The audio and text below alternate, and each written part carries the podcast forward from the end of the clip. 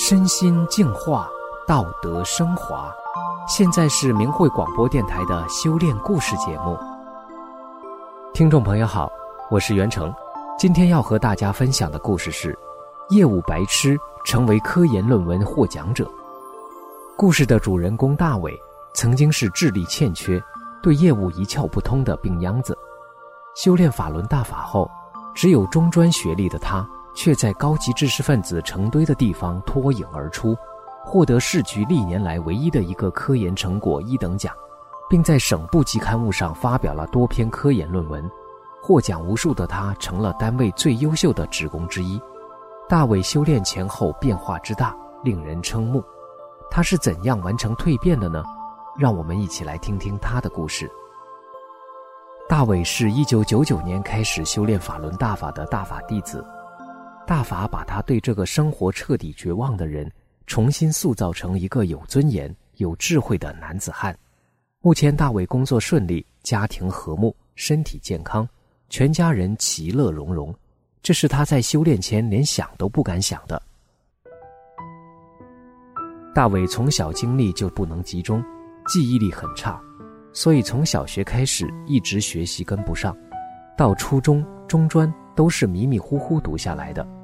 成年后，外观上骨瘦如柴，一米七四的个头，不到六十公斤，脸色苍白，两眼黯淡无光，表情呆滞，并且手脚冰凉，高血压，严重口吃，还有偏头痛，手不停地打颤，不听使唤，实际就是半个废人。二十岁时，大伟接父亲的班，进了当地的一个事业单位，属于半科研单位。他对业务一无所知，也不了解单位的工作性质。由于当时身体极差，感冒、发烧、闹肚子是常有的事，所以每年他到基层防汛时，中药、西药都拿一大堆。他曾去看过老中医，说他肾虚，给他开了一大堆补肾的中药，吃了几个月，也丝毫不见好转。他经常是虚汗连连，见风就感冒，接着就发高烧。有一次在基层，当地的几位农民远远地看着大伟说：“你看那小伙子，一阵风都能把他吹倒，还能干啥呢？”一九九九年年初的一天，母亲给大伟拿来法轮功的主要著作《转法轮》。母亲对他说：“这个功我在公园里已经练了一段时间了，感觉挺好的。”大家伙儿也都说好，这书你看看吧。看着母亲有些神秘的样子，大伟对这本书产生了好奇。大伟用了大约一个星期的时间把《转法轮》看完了。他觉得书中写的不仅仅是教人如何做个好人，而且其深奥的法理使他一下子知道了，原来人可以这样善良的活着。当时大伟内心深处的喜悦与冲动，使他一下子振作了起来。他脱口而出。我要练法轮功。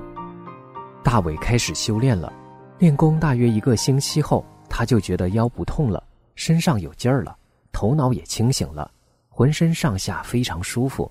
原来苍白的脸色也变得白里透红了。邻居们都说他虽然没有胖，但脸色红润了，身体一定是好了。从那以后，大伟彻底的远离了药物，所有病症全部消失了。他真正体会到了啥叫身心健康，啥叫无病一身轻。大伟当时那种喜悦的心情是无法用文字描述的。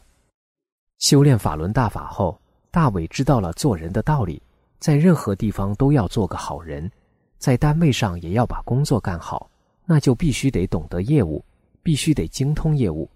通过修炼，大伟觉得内心已经不再那么浮躁了。他强迫自己坐下来看业务书，开始的时候一天只能看一两句，并且感到生硬难懂、枯燥无味，他就约束自己坚持看下去。一个星期以后，他就能够一天看一段了，也看懂了点其中的意思。然后他就坚持再看、再学，不懂的就问同事。大概用了几个月的时间，他把书中常用的基础知识看完了。对单位的性质，这才有了一个专业的认识和了解。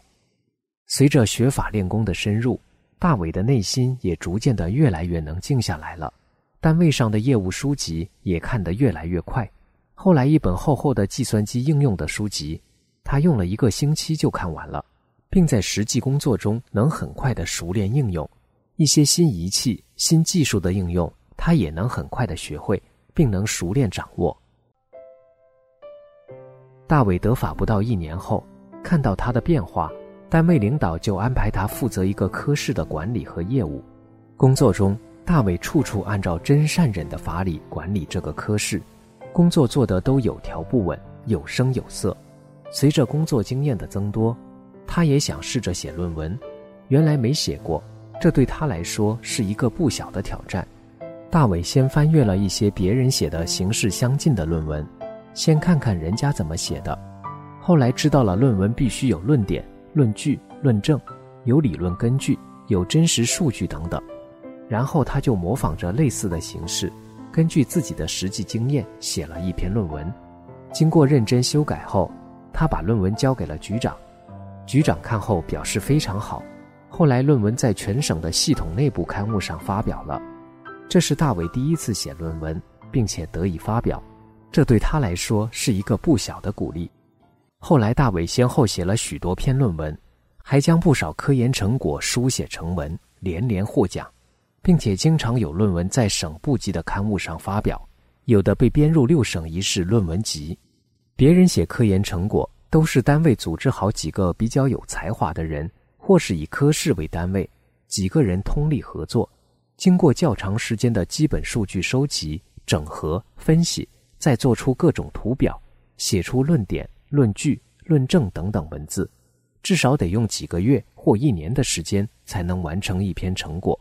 而大伟都是一个人，并且最多用两三个月的时间就能够完成一篇论文。并且都能在全省系统内获奖。大伟写的论文和科研成果，总是能从新的视角、用新的办法提出问题和看待问题。有的同事看了他的论文后，说都能给自己带来一种莫名的激动。单位的总工程师对大伟说：“你是咱单位最优秀的之一。”局长看了大伟的论文，也表示从来没有见过这样写论文的，新颖的不可思议。建议他向国家级期刊投稿。大伟在一篇科研成果中，因为准确预测了第二年本市的降水分布及雨量量级，因此在全省系统内获科技成果一等奖。当时全省系统内有近四十个处级单位，获科技成果一等奖的只有八篇，而且大伟是当时他们市局历年来唯一的一次科研成果一等奖的获得者。大伟能获得这样的奖项。大家都感到不可思议，因为他单位是知识分子成堆的地方，全省大部分职工都有着大学专业或研究生学历，全省系统内专家、教授、高级工程师多的是，而大伟只是在修炼法轮大法前，连小学拼音都不会的中专生，并且这篇获奖成果是他只用了两个星期的时间完成的。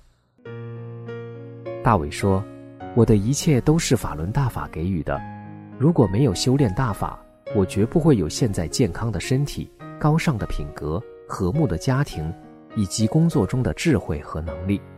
是大法去掉了困扰我二十多年的梦魇，把我这个对生活已经彻底绝望的人，变成了一个有尊严、处处为他人着想、坦然向上的修炼者。听众朋友，故事讲完了，我们故事的主人公的经历太不可思议了。